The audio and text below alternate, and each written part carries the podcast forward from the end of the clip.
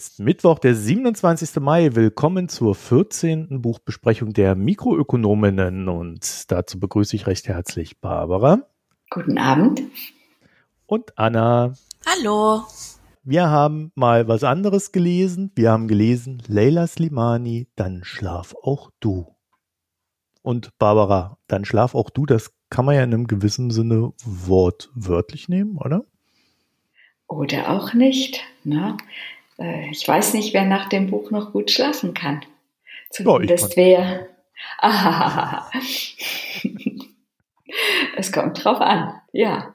Also ich denke, es gibt schon viele Punkte in diesem Buch, die Eltern nicht so leicht schlafen lassen. Vielleicht mal vorweg, wir spoilern hier wieder gnadenlos, ne? Also das wir nehmen da auf nichts und niemanden Rücksicht. Also wer das Buch lesen möchte, bevor er uns hört, äh, der oder die sollte das tun und dann erst uns hören oder alles erfahren, was möglich ist. Genau. Aber das macht Leila Slimani hier auch. Ja? Du meinst, weil sie mit dem Ende anfängt?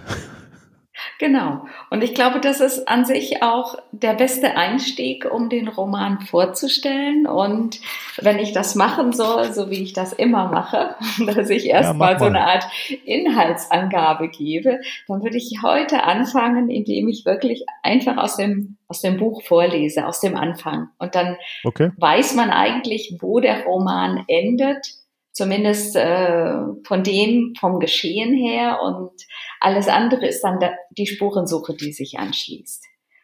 Ja, dann mache ich das mal. Also, ich lese mal vor aus der deutschen Ausgabe Ihres Romans. Das Baby ist tot. Wenige Sekunden haben genügt. Der Arzt hat versichert, dass es nicht leiden musste. Man hat es in eine graue Hülle gelegt und den Reißverschluss über dem verrenkten Körper zugezogen der inmitten der Spielzeuge trieb. Die Kleine dagegen war noch am Leben, als die Sanitäter kamen. Sie hatte sich gewehrt wie eine Wilde. Man hat Spuren des Kampfes gefunden, Hautfetzen unter ihren weichen Nägeln. Im Notarztwagen, der sie ins Krankenhaus brachte, zuckte sie, von Krämpfen geschüttelt. Mit hervorquellenden Augen schien sie um Luft zu ringen. Ihre Kehle war voller Blut gelaufen. Ihre Lungen waren durchlöchert. Und sie hatte sich den Kopf heftig an der blauen Kommode gestoßen. Das ist der Tatort, das ist das, was geschehen ist. Und äh, kaum eine Seite später hören wir auch, wer diese Tat begangen hat, dass diese beiden Kinder sterben mussten. Da heißt es dann, die andere, die musste man auch retten. Mit derselben Professionalität, Unvoreingenommenheit. Sie hat es nicht fertiggebracht zu sterben. Den Tod konnte sie nur bringen. Sie hat sich die Handgelenke aufgeschlitzt und das Messer in die Kehle gerammt. Am Fuß des Gitterbettchens hat sie das Bewusstsein verloren. Die Sanitäter haben sie stabilisiert, ihren Puls und den Blutdruck gemessen. Sie haben sie auf die Trage gelegt und die Notärztin hat die Hand auf ihren Hals gepresst. Das ist ja der Höhepunkt der Anfang und das Ende dieses Romans. Wundervoll. Ja. Soll ich noch kurz die Personen vorstellen, um die es hier geht? Ja, ja ich glaube, das ist hilfreich. also, das Baby, das hier gleich von vorne weg tot ist, äh, heißt Ada. Seine Schwester, die Kleine hier genannt, ist Mila. Und die Eltern in diesem Roman, das sind Paul, ähm, Paul und Miriam, die in Paris wohnen und sie vertrauen ihre Kinder Louise an, das ist die Nanny, das ist die Kinderfrau und sie ist die andere. Sie ist die, die die Kinder auch umbringt.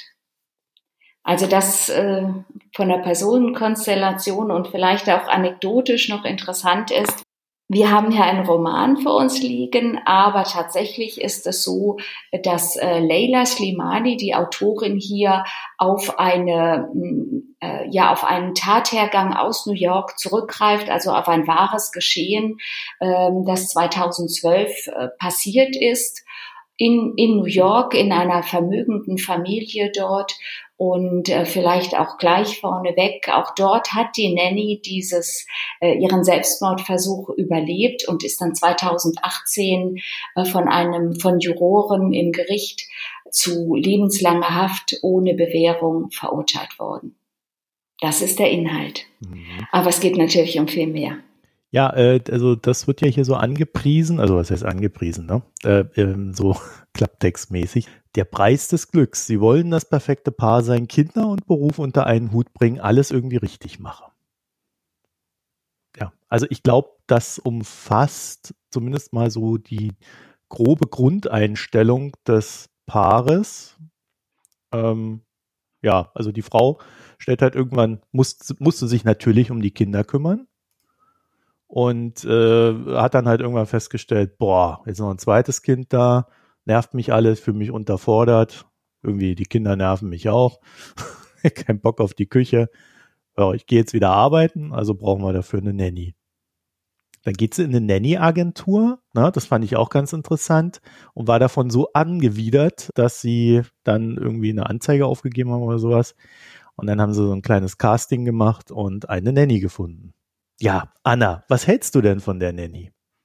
Ja, es ist ja so wie das, was wir als Leser auch mitbekommen, dass diese Trennung zwischen wie sie agiert als Nanny und ihr Privatleben. Und am Anfang ist sie ja dann auch wirklich so wie die Heilsbringerin und die Wohltäterin, weil sie ist wirklich so top, was sie alles macht. Und sie ist ja auch nicht nur die Nanny, sondern sie putzt und macht und Abendessen und alles blitzblank sauber und so. Also wirklich das große Glück. Und da kann man sich, jeder kann nur froh sein, wenn er so jemanden findet. Und dann gleichzeitig als Leser diese Absurdität, dass dieser Mensch eigentlich überhaupt kein eigenes Leben hat. Und das ist ja das, was es dann immer absurder und, und unheimlicher macht. Ja, jetzt bist du natürlich schon ganz schön weit reingesprungen. Ne? Das ergibt sich erst mhm. im Lauf des mhm. Buches so, so ganz langsam, dass man merkt, hm, okay, die Frau hat aber ziemliche Probleme und irgendwie, äh, ja, ich, ich, ich weiß gar nicht, entweder verkriecht sie sich vor ihrem Leben oder, äh, ne, also sie will auf alle Fälle äh, mehr in der heilen Arbeitswelt sein, die ja dann aber auch die Welt der Familie ist, oder Barbara? Äh, ja, das denke ich auch. Also sie versucht ja in dieser Ersatzfamilie das zunächst mal für andere zu verwirklichen, dass sie, was sie für sie sich überhaupt nicht selber geschafft hat. Also sie hat ja selber auch eine Tochter, äh, die Stefanie, die sie auch damals äh, auf Geheiß des damaligen Arbeitgebers hat abtreiben sollen, aber das hat nicht geklappt.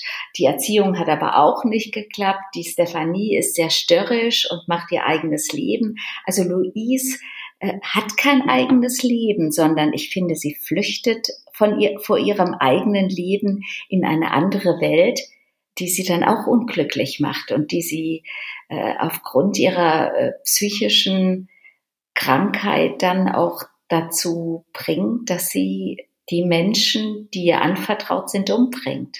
Hm. Also das war schon, also ich fand das sehr, ähm, die, die Louise bleibt, bleibt trotz all dieser Rückblenden, in denen sie aus verschiedenen Perspektiven äh, geschildert wird, äh, schon ein ziemliches, ja, ein, ein äh, sehr schwer zu durchschauen. Genau, weil das habe ich mir am Ende dann auch gedacht, versteht man sie eigentlich wirklich?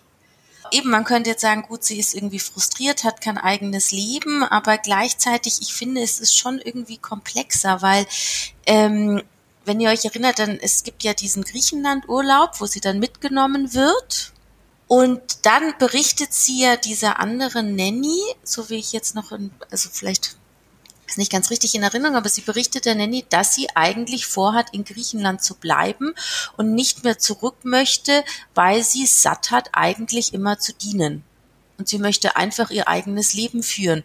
Und das ist so seltsam, weil sie ja gleichzeitig total abhängig ist also dieser Wunschgedanke, eigentlich alleine zu sein, aber trotzdem sich dann total in diese Familie da, so sich selber so gefangen zu halten. Hm.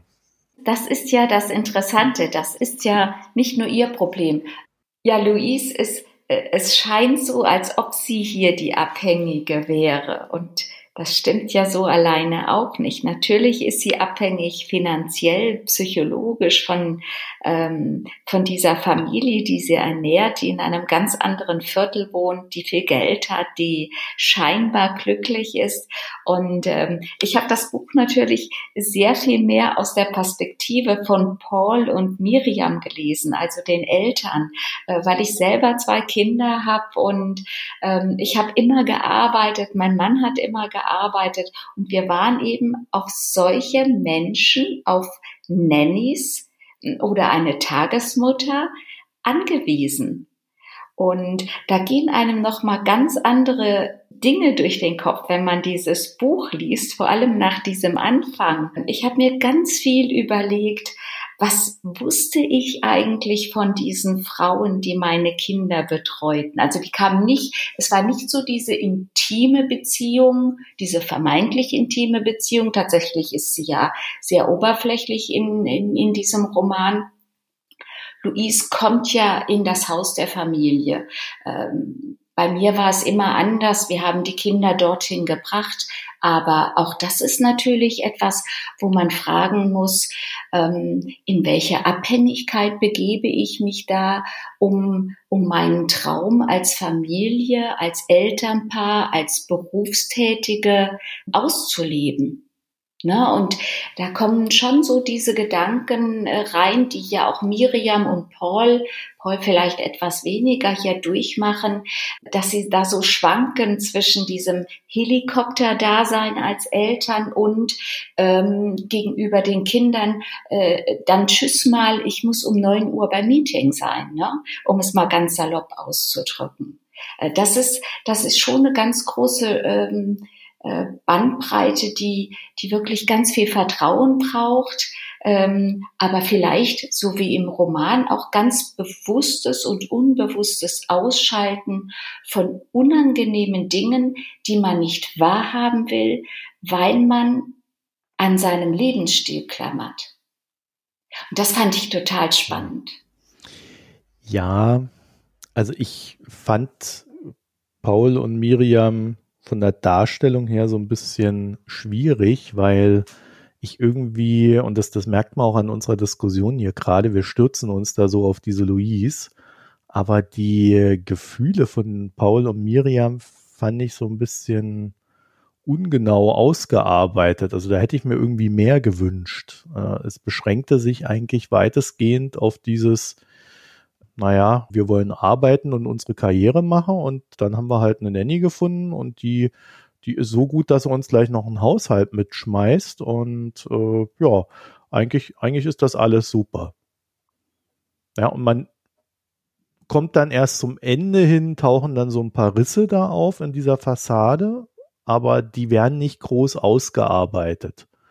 Also äh, es, es geht dann halt so weit, dass, dass auf einmal plötzlich im Raum steht, ach ja, eigentlich wollen wir die ja entlassen.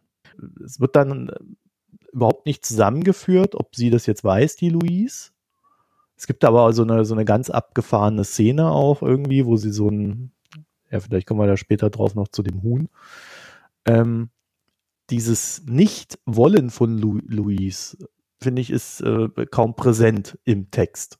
Wie meinst du das, das Nicht-Wollen von Louise?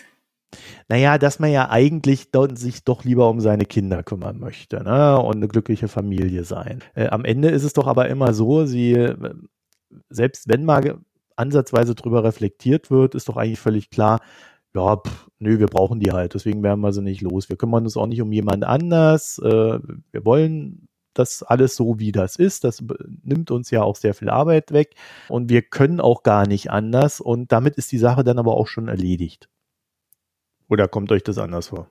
Das ist genau der Spannungsbogen im Roman, dieses nicht ehrliche und nicht eindringliche oder dieser nicht eindringliche Umgang mit dieser Frau, die sich in das die, in, die sich in das Haus setzt und das Haus quasi auch besetzt und die ganze Familie. Und ich glaube, ja, das ist sehr bruchstückhaft und auch sehr Stereotyp, aber ich glaube, das ist genau das, was Slimani will. Sie will damit im Grunde genommen gar nicht hier irgendwelche Persönlichkeitsprofile äh, abbilden oder vertiefen, sondern es geht ihr darum, dass sie bei uns so Assoziationen weckt, die uns selber zum Nachdenken bringen. Und äh, dieses Verdrängen, was du jetzt vielleicht als oberflächlich ansiehst, ich glaube, das ist Teil des Problems. Ich habe schon auch den Eindruck, weißt du, Marco, ich finde das schon gar nicht so schlecht ausgearbeitet. Also wie jetzt überhaupt es zu diesem Entscheid auch kommt mit der Louise. Also ich finde schon, dass hier auch so ein Frauenthema hervorgehoben wird, was ähm, an sich einfach immer noch besteht. Ja, diese Unzufriedenheit von Müttern, also dass sie sich doch nicht nur in der Kindererziehung ihre Erfüllung sehen, sondern mehr brauchen. Gleichzeitig dann auch dieses Thema, dass sie überlegt sich das ja dann und dann kommt der Ehemann und sagt der Paul, na ja, also finanziell letztendlich ja, ich verstehe es nicht wirklich, dass du arbeiten willst, weil am Ende ist es ja, kommt es ja auf selber raus, ob du arbeitest oder wird das Geld dann eben dann damit irgendwie der, in die Nanny investieren und da hat sie ja dann auch nicht so ein Verständnis, aber am Ende machen sie das. Das ist schon so ein, ich finde schon, dass das noch so ein Thema ist, was einfach noch Bestand hat. Und dann gibt es ja auch noch die Schwiegermutter von, ähm, von ihr, also die Mutter von Paul, die ja ihr auch dann nur Vorwürfe macht. Jetzt arbeitet sie die ganze Zeit. Also man merkt schon, dass sie eigentlich, ähm, dass die Miriam total verloren ist. Ja, und sie macht ja dann Karriere, aber wirklich glücklich ist sie auch nicht damit. Und dann kommt, glaube ich, dieses eben total gehetzt sein und nur irgendwie eben von einem Termin zum anderen, was ja dann auch so Working Moms haben. Und dann kommt sie einfach nicht mehr dazu, wirklich hinzuschauen, was zu Hause passiert. Ja, nee, das ist alles in Ordnung. Äh, das, das meinte ich gar nicht. Also äh, ich finde auch, dass das, äh, also dass die Charaktere ausreichend tief dargestellt sind und man definitiv weiß, warum sie was treibt. Ne? Es ging mir bloß explizit um diesen einen Punkt. Also dieses, dieses Warum duldet man diese Louise da so stark drin? Also das nur auf diese reine Abhängigkeit zu begrenzen, das fand ich halt so, so semi-hilfreich. Also, das ist mir ein bisschen zu wenig. Das war so das, was mich da gestört hatte. An diesem einen speziellen Punkt. Was hat dir denn da gefehlt? Ja, ich hätte, glaube ich, gerne äh, mehr Hadern mit der Situation gesehen. Und aus diesem Hadern heraus dann auch genau diese, diese ganzen Fragen, äh, die man sich ja dazu stellt, verhandelt. Mhm. Ja, aber ähm, am, am Ende ist mir irgendwie immer so vorgekommen, dieser Paul, das ist ein völliger Plebs. Wenn er säuft, dann ist er eh unerträglich. Der tut auch immer so alles ab, immer so alles weg. Also kann ja sein, dass, dass viele Männer so sind, gerade in Frankreich. aber ich, in dem Buch hätte ich da halt mehr Gespräch mit seiner Frau mir gewünscht. Um dann diese Motive da auch zu ergründen auf beiden Seiten.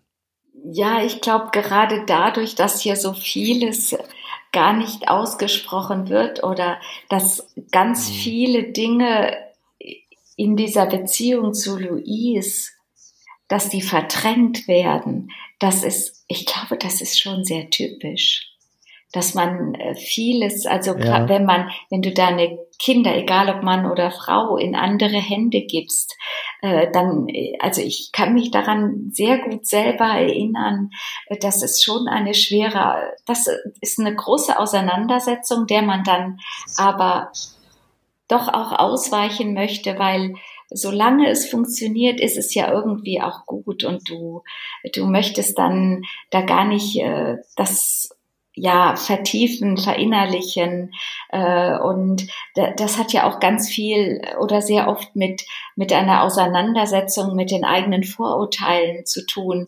Äh, diese es sind ja meistens Frauen, die das machen. Also ich weiß jetzt nicht, ob es äh, es, es gibt, glaube ich, ein paar männliche Au-pairs, aber in der Regel äh, sind das ja Frauen, die diese Arbeit äh, verrichten.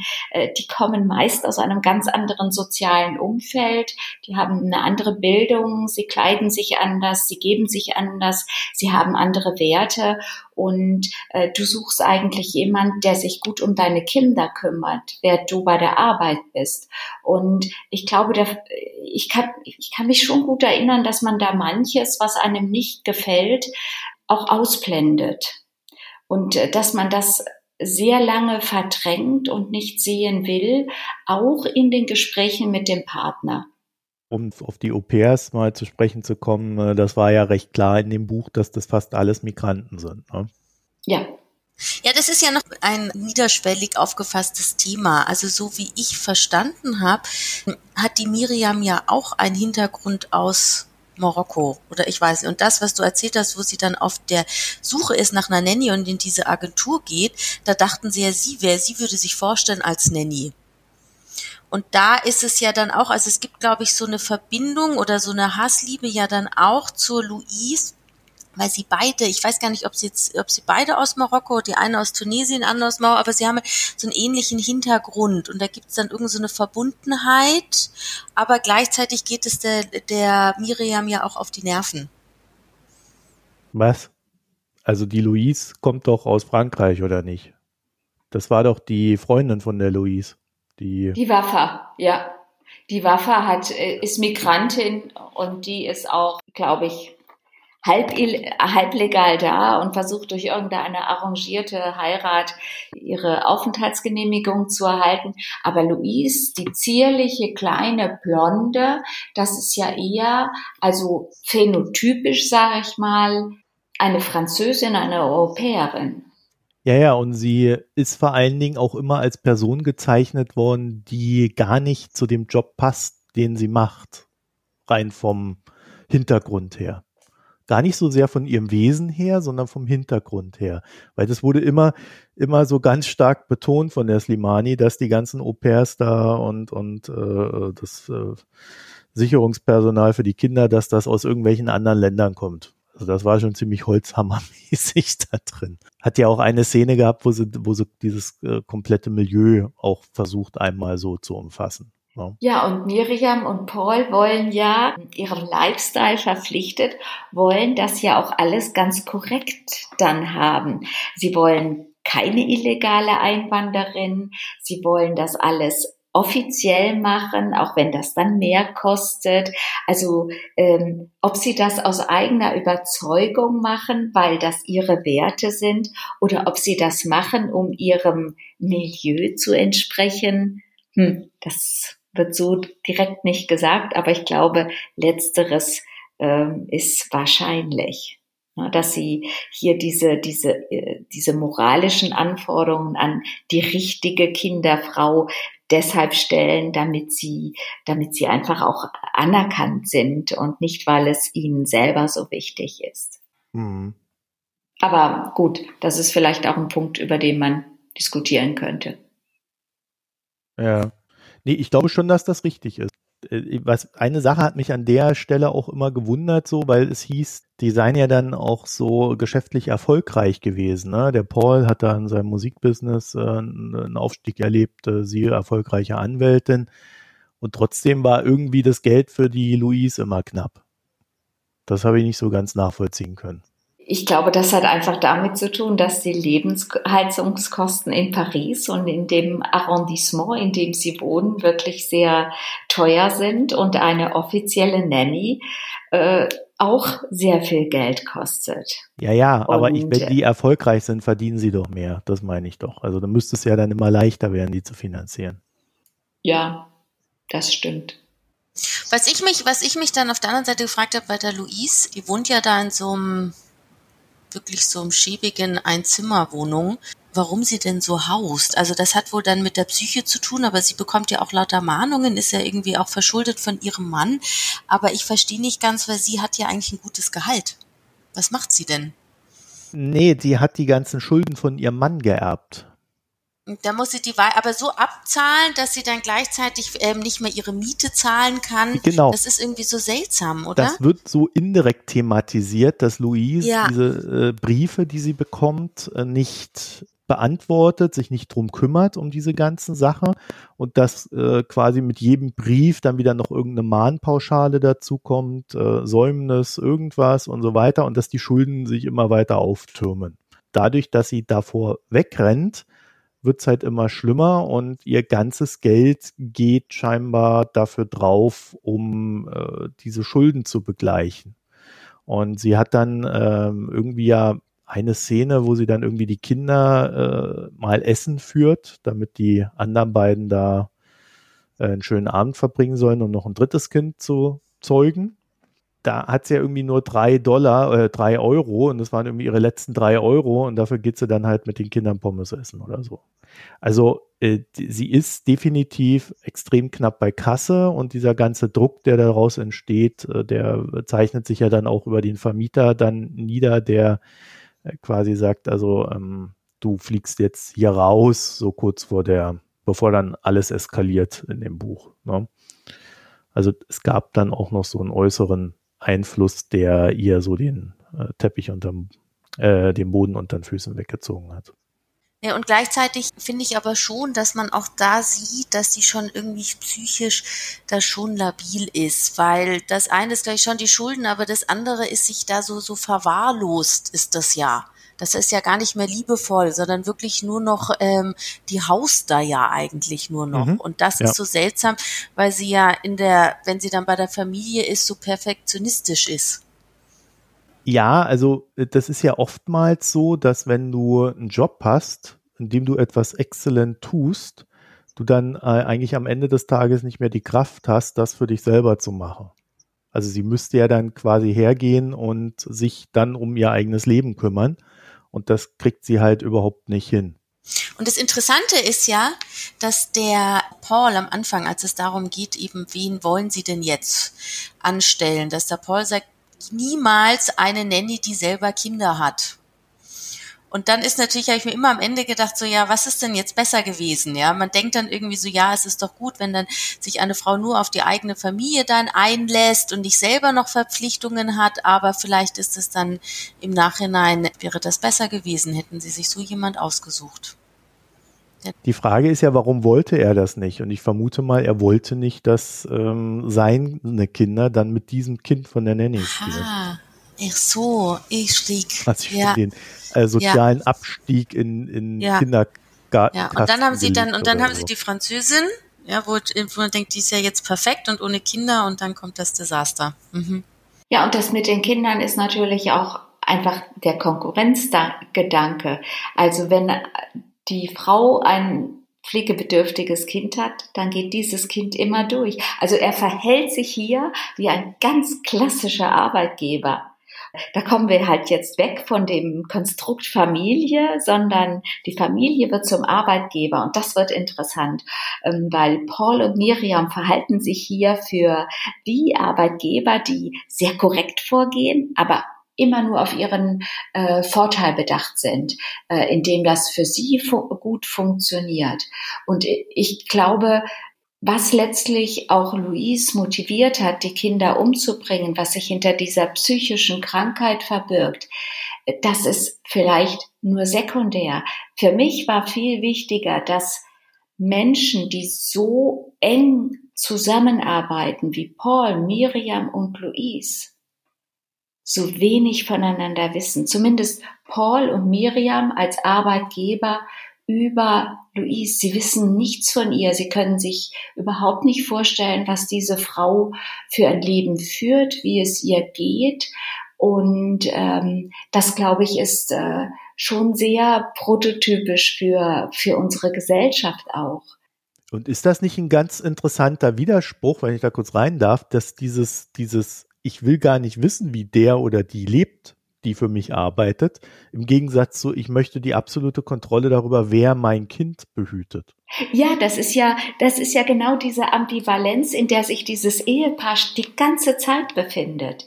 Also zum einen wollen sie natürlich die heißgeliebten Eltern sein, zum anderen finden sie es toll, wenn die Louise, äh, dass ihnen das größtenteils abnimmt.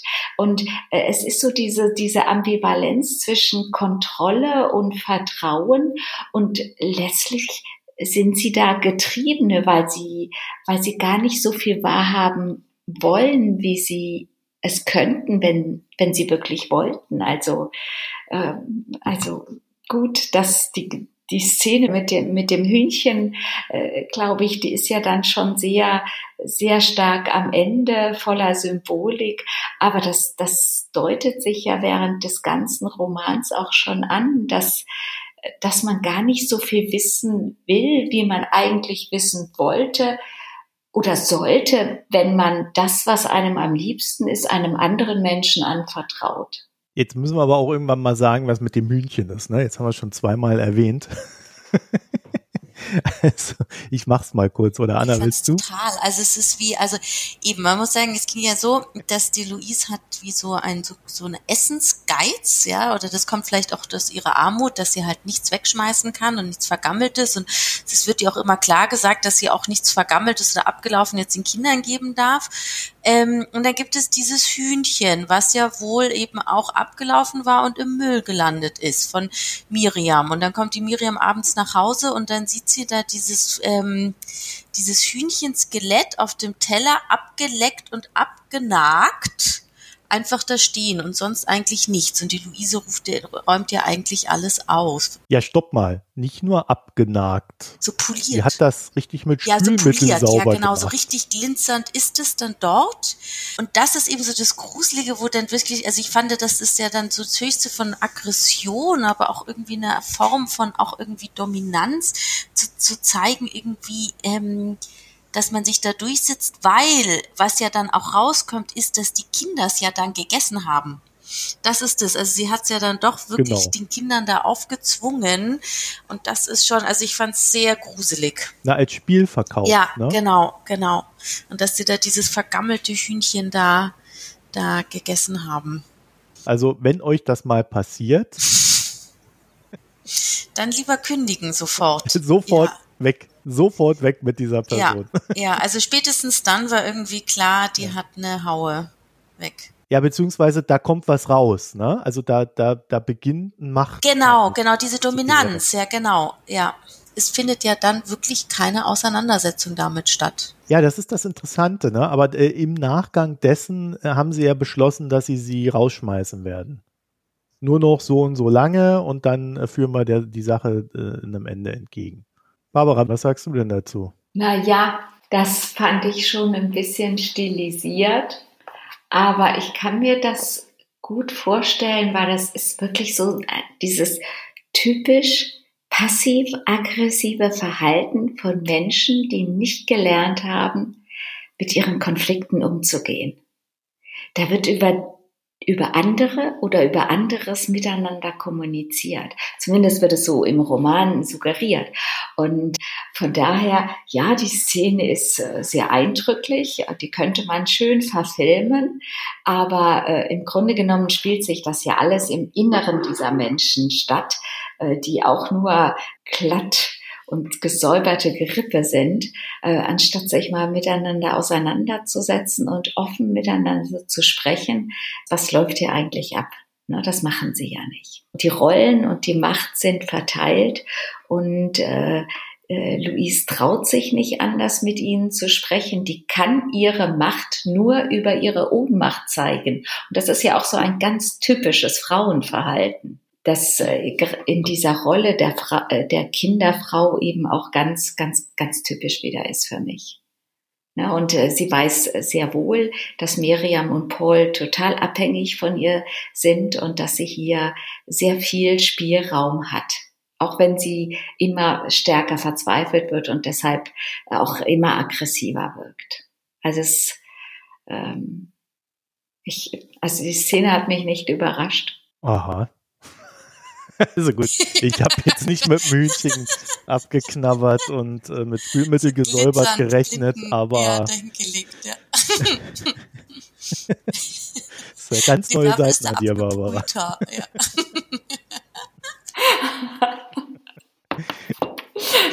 äh, natürlich hast du recht, es war in einem gewissem Sinne völlig übertrieben hochstilisiert, diese Szene. Aber äh, das war natürlich im Sinne des Buches dann auch äh, sinnvoll, um, um dann doch nochmal so ein Aufbegehren von Louise zu zeigen. Ne? Also so ein Ding, dass sie sich auch nicht völlig ja rumschubsen lässt vom Leben, sondern dass sie ja doch schon einen gewissen Machtanspruch hat und zwar lustigerweise natürlich innerhalb dieser Wohnung und das Hühnchen diente ja dann eigentlich nur nochmal, um darzustellen, naja, also sie beherrscht die Speisekammer, von der die Familie noch nicht mal weiß, dass sie da irgendwelche größeren Vorräte äh, angesammelt hat.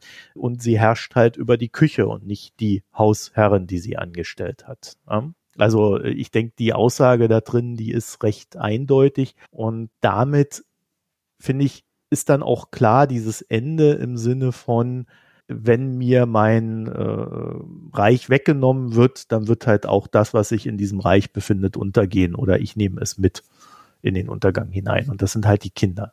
Also das mit dem Hühnchen und dessen Knochen ähm, mit Spülmittel gereinigt werden, das ist ja wirklich ein, ein sehr obsessives Verhalten und spätestens da hätten Miriam und Paul sagen müssen, egal ob ich morgen einen Termin habe am Gericht, egal ob mir ich hier eine tolle Platte produziere, die Frau muss hier weg. Und das machen sie nicht, sondern sie zaudern. Und das. Na, noch schlimmer. Paul streitet es ja ab, ne? Ja, genau, ja, ja. Ja, er hat das ja am, richtig. Am Telefon will er das ja abwiegeln und schwächt das noch ab. Dann ist Miriam beleidigt und dann erst am nächsten Tag gibt er ihr dann recht, aber ich glaube auch mehr, um ihr etwas Gutes zu tun. Also sie sehen der Wahrheit. Sie erkennen nicht, dass sie es, dass die Frau, die sich jeden Tag um ihre Kinder kümmert, sehr krank ist nur weil sie jeden Tag um 9 Uhr am Gericht erscheinen wollen oder einen tollen Vertrag abschließen wollen. Also ich finde, der Paul kommt eigentlich am schlechtesten weg. Über ihn wird eigentlich so auch am wenigsten, finde ich, so geschrieben oder in die Tiefe. Also eben will am, am Anfang wird die Miriam ganz gut beschrieben und er, ich weiß auch nicht, gell, das ist so wirklich so ähm, seinem Beruf nachgehen und sonst eigentlich halt wirklich so dieses, so was sehr hedonistisches. Ja, es gibt ja eine Szene, wo er dann doch noch versucht wird, so ein bisschen auszuarbeiten, wo dann so beschrieben wird, dass er, ja, was er alles aufgegeben hat, um dann eine Familie zu haben, ne? Also seinen ganzen Freiheitsdrang und so weiter. Und er sah sich dann mehr oder weniger als Opfer. Also die Familie, für die hat er sein Ich geopfert. Ja, genau, auch noch das dazu. Ja, das macht ihn nicht noch unsympathischer in dem Sinne. Ist wirklich gar keine, ja, also will eigentlich überhaupt nicht Verantwortung übernehmen. Insgesamt sind aber die beiden, Miriam und Paul, wie ich finde, schon ein sehr gutes Team. Also äh, sie besprechen alles miteinander und was mich total fasziniert hat, vielleicht auch, weil es mich an die Zeit erinnert hat, äh, als die meine eigenen Kinder sehr klein war, das ist diese Listenmanie, also dass man alles in Listen äh, mhm. organisiert und dass quasi das ganze Familienleben bei den Mahlzeiten organisiert wird, als ob man jetzt eine Vorstandssitzung hätte. Aber es sind doch auch Ihre Listen, oder? Ist doch nicht er. Ja, aber er ist ja schon auch ein Teil davon. Also wir sehen das jetzt aus ihrer Perspektive, weil sie, also ich denke, in Sachen äh, Kinderbetreuung wird sie schon als diejenige äh, geschildert, die die größere Nähe ist, einfach auch, weil er ganz viel unterwegs ist. Ähm, aber sie sind ja, äh, sie sind ja schon ein gutes Team und diese Listen dienen ja der Organisation der ganzen Familie. Vielleicht hat sie dann einfach mehr so die COO-Rolle und er eine andere, Chief Marketing Officer oder was auch immer. Aber äh, sie wirken äh, durch diese Organisation über Listen, wirkt die ganze Familie so durchstrukturiert, als ob sie ein kleines Unternehmen wären, mit der Angestellten Louise was ja zutrifft. Ja. Lass uns mal so zum, zu, zur Einschätzung der Lage kommen. In dem Sinne, ähm, also wir, wir haben ja jetzt, ich glaube, das Buch haben wir jetzt ganz gut so um, um, umrandet und umrundet. Wenn ihr euch jetzt mal so dieses gesamte Ding so vorstellt, hat sie das so alles reingepackt? Also ist alles drin oder hat euch was gefehlt? Also eine von euch beiden muss ich jetzt entmuten und. Ich fand es abgerundet. Ich fand schon, dass sie die Themen oder die, sagen wir mal, die ich für wichtig, also ich sehe das ja schon als das Buch auch dieses eben die Frauenthematik, also das ist aber vielleicht ähm, sehe ich mich, kann ich mich da wiederfinden oder so, aber dass sie das wirklich sehr gut ähm, herausgearbeitet hat und auch die Problematik der Frauen zu sagen, gebe ich eben mein Kind ab oder nicht oder was heißt das jetzt und bin ich eine gute Mutter, bin ich eine schlechte Mutter. Mir hat da eigentlich nichts gefehlt. Barbara? Ähm, ja, mir hat an sich auch äh, wenig gefehlt.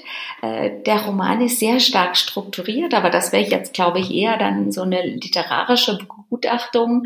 Äh, der Roman ist teilweise schon so gebaut, als käme er wirklich aus so einer literarischen Schule, aber das ist das kann man auch als Kompliment sehen, denn ich habe das Buch mit ganz viel Begeisterung gelesen und ich glaube, mir fehlt eigentlich nichts und ich habe das gar nicht so sehr jetzt aus der Perspektive Miriams gelesen, sondern ich sehe schon auch das Ganze eher aus der Perspektive Familie, also Miriam und Paul. Ja, Paul hat durch die Abwesenheiten vielleicht ähm, den geringeren Part, aber ist schon sehr stark eingebunden, so wie man das heute erwarten sollte. Also ich glaube, er leistet da schon auch seinen Part. Und von daher ist es für mich nicht nur ein ein Frauenbuch, sondern es ist wirklich ein, äh, es ist äh, natürlich auch ein, ein, ein die, eine Spurensuche über äh, ein, ein Kriminalstück, aber es ist für mich wirklich auch ein schöner äh, ein schöner Familienroman, der sich äh, zum einen auf diese Kernfamilie Paul, Miriam, Mila und Adam bezieht, aber durch diese anderen Erfahrungen von Louise, durch die, ich sag, nenn das mal so Zeugenaussagen, so klingt das, diese Rückblenden, in denen andere Menschen berichten, wie sie Louise als Pflegerin erlebt haben, da kommen ja noch mal ganz andere Aspekte hinzu, äh, wie, wie diese Louise äh, von außen als Pflegerin wahrgenommen wird. Und da gibt es ja auch die Geneviève, die alte Frau, äh, die sie wirklich äh, gequält hat äh, aus einer reichen Familie. Und es gibt auch einen anderen Sohn, um den sie sich hier sehr gekümmert hat. Also ich glaube, es wird hier schon ein sehr gutes gesellschaftliches Bild einer bestimmten gehobenen Mittelschicht gebaut, das, glaube ich, ganz typisch ist für unsere Zeit. Mhm. Und auch zeigt, wie sich in, in, in diesem eingespielten Dasein der Rollen jemand wie Louise völlig verloren fühlt. Aber es ist für mich nochmal, Werbel, ähm, warum findest du, dass der Paul also so seinen Beitrag leistet? Also ich muss sagen, ich finde, diese Familie ist ja eigentlich überhaupt nicht fortschrittlich es ist ja alles, es sind eigentlich so die klassischen Rollen und dann muss jetzt die Miriam sich halt die andere Rolle irgendwie erkämpfen. Aber also fortschrittlich wäre ja, wenn jetzt zum Beispiel auch von vornherein der Mann jetzt mehr reduzieren würde oder so. Also ich, ich weiß nicht, ich finde es jetzt nicht so eine, eine Familie eigentlich, wo ich sage, ja, so soll's sein, unabhängig davon, ob jetzt die Louise halt jetzt irgendwie da psychisch krank war. Aber ich finde an sich diese Familienkonstellation. Ja, wobei da da, darüber habe ich nämlich auch nachgedacht und ich glaube, wir dürfen da nicht ganz vergessen, ja. dass es natürlich ein französisches Buch ist. Ne? Also man kann das nicht eins zu eins auf so die gesellschaftlichen Gegebenheiten in Deutschland umlegen, die mir da, zumindest was so den städtisch-urbanen Bereich betrifft, vielleicht doch noch etwas besser sind als das, was wir da lesen. Genau, also das ist wichtig. Es ist ein französischer Roman und ich glaube, ich kann mich jetzt gar nicht erinnern, dass ich gesagt hätte, es sei eine fortschrittliche Familie, sondern ich habe gesagt, es ist für diese, für diese Lebensverhältnisse eine sehr typische Familie. Der Mann macht ein bisschen mit, äh, er wird an allen Entscheidungen beteiligt, äh, sie besteht auch darauf, aber äh, ja, also die, klar, es ist, äh, so zeigen sich heute viele Familien. Ähm, Fortschritt, ja, vielleicht im Vergleich zu vor 30 Jahren schon, aber äh, Gleichberechtigung ist das nicht. Das, das, das nee, ist genau, es ist ja, ja, Fortschritt. Miriam darf arbeiten. Ja, genau. genau. Der Ehemann ja. sagt halt dann irgendwie, na gut, dann machen wir es halt, damit du glücklich bist. Aber es ist überhaupt keine Selbstverständlichkeit. Und ich finde schon, also ich habe es ja schon gesagt, dass ich das Buch ganz stark aus der Sicht der Miriam gelesen habe. In dem Sinn, ich meine, sie ist es ja dann auch, die die Kinder findet. Das ist nicht er, das ist ja dann sie, die das Blutbad sieht. Er ist ja auf Reisen und dann wird der Polizist, sagt sie mir dann, glaube ich, dann irgendwie am Bahnsteig oder so. Also sie ist das und ich finde schon, dass es halt eigentlich schon diese, und sehr gut gemacht, wenn ich diese ganze Frauenproblematik ähm, herausschält, die einfach immer noch Thema ist und auch in Deutschland oder in der Schweiz. Naja, ist ja ein interessanter Punkt, den du da aufwirfst, weil die Kommissarin, die das Ganze dann auch nachstellt, ist ja der offensichtlich als Kommissarin dann auch eine Frau, währenddessen äh, Paul dann, es wird ja nicht ausgeführt, wie genau, aber ein Mann bringt dem Mann dann die Nachricht, dass seine Kinder da umgebracht worden sind. Ja, also das wird dann auch noch wieder unter Männern ausgemacht. Es ist nicht die Frau, es ist genau. nicht eine andere Frau, sondern es ist halt wieder ein Mann. Also es gibt da schon äh, so eine so eine ziemlich klare, klassische Geschlechterteilung äh, in diesen ganzen Vorgängen. Und das ist, glaube ich, äh, wenn ich das so als Kern definieren, also wenn ich einen Kern definieren wollte, dann wäre das für mich gar nicht so sehr diese Vereinbarkeit von Familie und Beruf, sondern eher so ein Scheitern der, naja, äh, des feministischen Progresses der letzten Jahrzehnte darin, dass die Frau jetzt halt zwar viel mehr darf, aber eben, naja, doch noch irgendwo die ganze Last zu tragen hat. Also ich wäre da mehr bei Anna, ne, im Sinne, dass man liest das Buch aus Sicht von Miriam. Und das ist ja dann auch die, die Schwiegermutter, die ja dann der Miriam diese Vorwürfe macht. Da gibt es dann einen Text, die ist wohl selber eigentlich sehr unabhängig gewesen, obwohl sie der Miriam jetzt diese Vorwürfe macht, hat auch immer gearbeitet und die hat ja diesen Wunsch, die ist ja irgendwie, dass sie hatte, ja, wollte irgendwie, dass jetzt die Revolution kommt und auch für die Frauen, dass sich alles ändert und dass die Menschen mehr Zeit zum Leben haben. Das ist ja so ihr Wunsch gewesen und dann stellt sie fest, dass sie sagt, ja, die Frauen sind eigentlich genauso kapitalistisch wie wie alle anderen. Also damit ja eigentlich dann die Männer gemeint. Und das ist dieses, dass irgendwie ähm, hat sich die Gesellschaft nicht verbessert. Wie du sagst, die Frauen dürfen jetzt arbeiten, aber irgendwie ist es immer noch nicht richtig. Äh, und wo ist da der Widerspruch zu dem, was ich gesagt habe? Nein, es ist dieses, ich habe nur, weißt du, dieses, dass du gemeint hattest, der Paul würde so seinen Beitrag leisten. Wenn man jetzt sagt, so in so einer klassischen Familie, ja, aber letztendlich, ich finde nicht, dass er grundsätzlich da einen Beitrag wirklich leistet. Ah, das ist richtig. Also er ist nicht, ja. äh, er leistet keinen gleichberechtigten Beitrag, sondern mehr so ähm, im Sinne von realistischer Darstellung. Ich glaube, das ist das, was ganz typisch ist heutzutage. Es gibt sicherlich Kreise und ich äh, bin auch froh, dass ich mit diesen Kreisen sehr viel zu tun habe, wo, wo Väter eine ganz andere Rolle spielen und äh, selber Arbeitspensum reduzieren, Homeoffice machen, nicht nur in Corona-Zeiten also sich äh, über die Kinderbetreuung mehr Gedanken machen als nur darum, dass es bitte keine illegale äh, Immigrantin sein soll.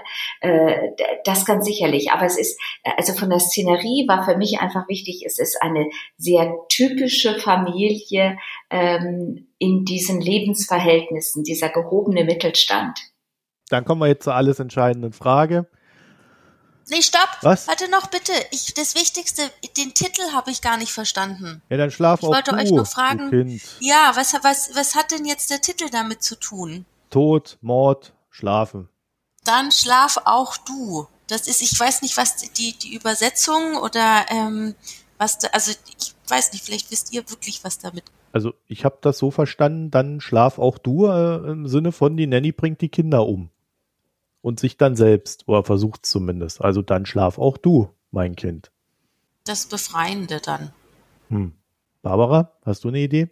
Ja, also äh, erstmal heißt das ja, ähm, ist das ja eine deutsche Übertragung und ich glaube, es ist eine Anspielung auf Wiegenlieder, weil Wiegenlieder sind was ganz Beruhigendes und die können uns ganz die können uns in den Schlaf wiegen, so schön sind sie. Und ich glaube, das ist so der Trugschluss, dem sich auch ähm, Miriam und Paul hingegeben haben. Sie haben gedacht, wenn sie eine Nanny haben, dann können sie beruhigt zur Arbeit gehen. Und das stimmt eben nicht. Ne? Also das ist so diese beruhigende Wirkung. Wir können unser Leben so führen, wie wir wollen. Und darüber haben wir noch gar nicht gesprochen. Was heißt das eigentlich, ähm, wenn Kinder in die Welt kommen und ich tue so, als könnte ich einfach alles weiter so machen wie bisher? Na, das ist ja so der Anspruch auch von jungen, äh, von jungen Paaren, von jungen äh, Eltern. Geht das? Und die Nanny ist quasi das Wiegenlied, dieses Schlaf auch du. Und natürlich ist da, glaube ich, schon auch die Anspielung dahinter versteckt, dass dieser Schlaf letztlich auch im Fall der Kinder der Tod bedeutet. Mhm. Stellt dich das zufrieden, Anna?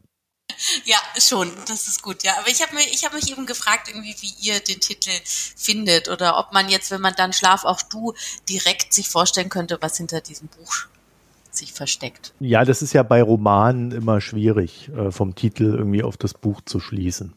Das ist wahrscheinlich ein ganz eigenes Genre. Aber ja, und manchmal sind eben diese, diese Übersetzungen. Ja, es ja. sind dann irgendwie, ja, das ist ja bei Kinofilmen genauso, wo man sagt, Deutsch ist es dann irgendwie doch anders. Ja. Naja, aber wie fandet ihr denn jetzt das Buch in seiner Gesamtheit, Barbara? Ich fand es sehr gut. Ich habe das wirklich mit Vergnügen gelesen.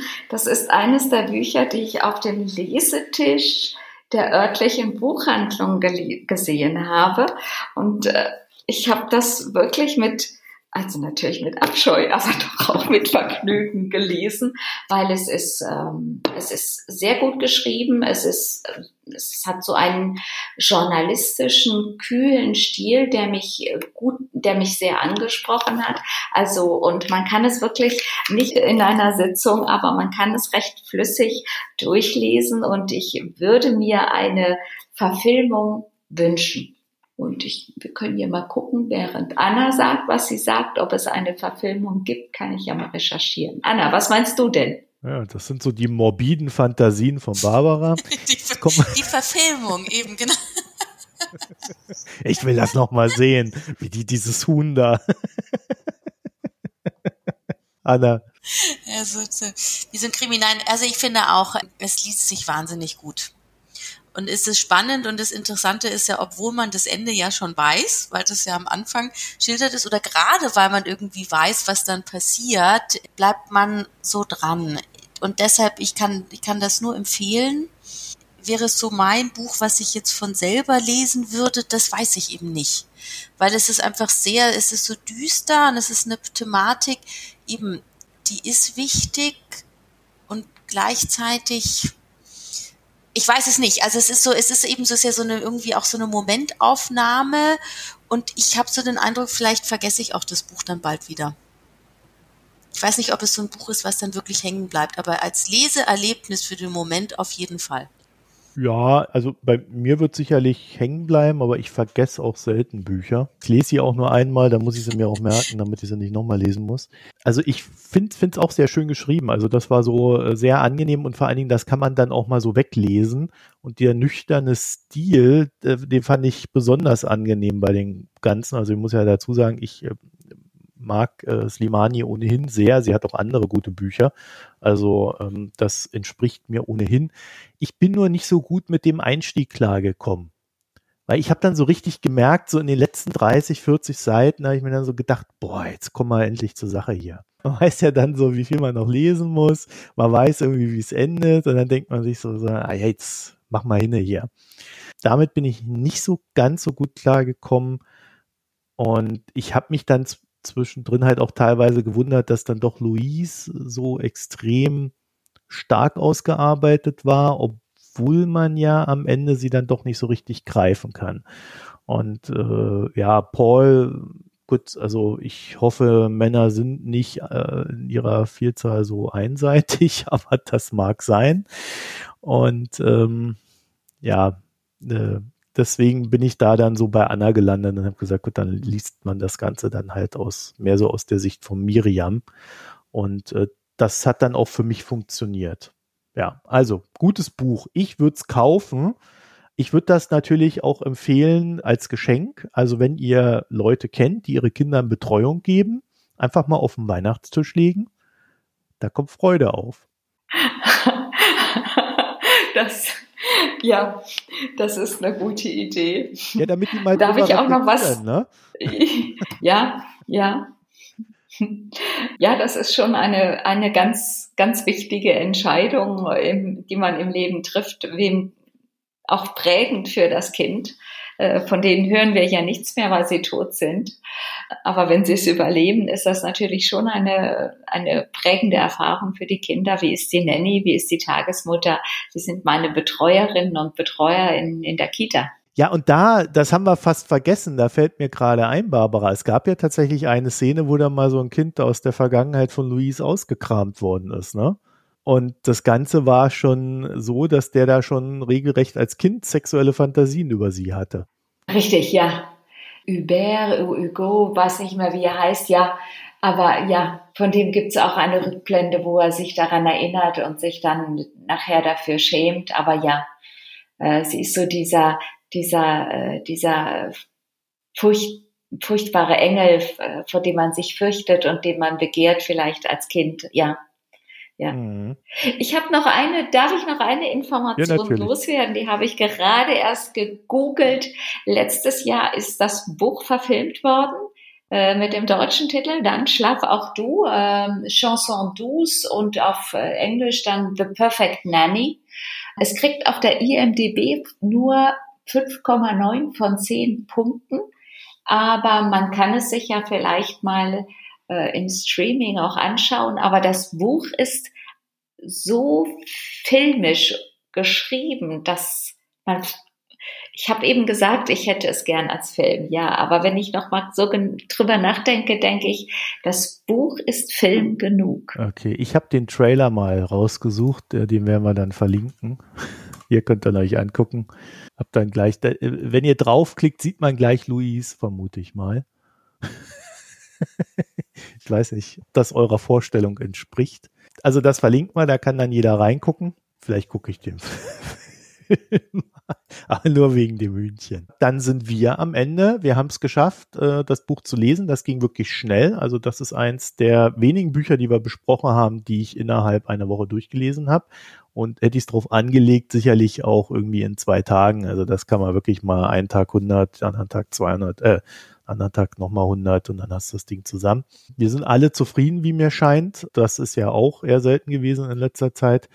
Und dann würde ich sagen, wenn ihr das Buch gelesen habt und da noch ein paar Anmerkungen habt, dann www.mikroökonomen.de.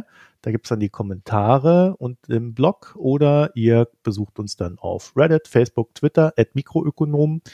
Und wenn ihr schon auf der Webseite seid, oben rechts ist da der Spenden- und Premium-Button. Barbara, Anna, vielen Dank, dass ihr mitgelesen habt. Ja, gerne. Hat Spaß gemacht. Danke gleichfalls. Ne? Jetzt sind wir mal alle zufrieden. Das ist doch auch schön. Nachdem wir uns so gequält haben die letzten Male. ja, mal gucken, wie es dann beim Und die Barbara hat jetzt noch einen neuen Film, den sie gucken kann. Eieiei. Also, in dem Sinne, euch eine schöne Zeit. Tschüss. Genau. Tschüss. Danke. Tschüss.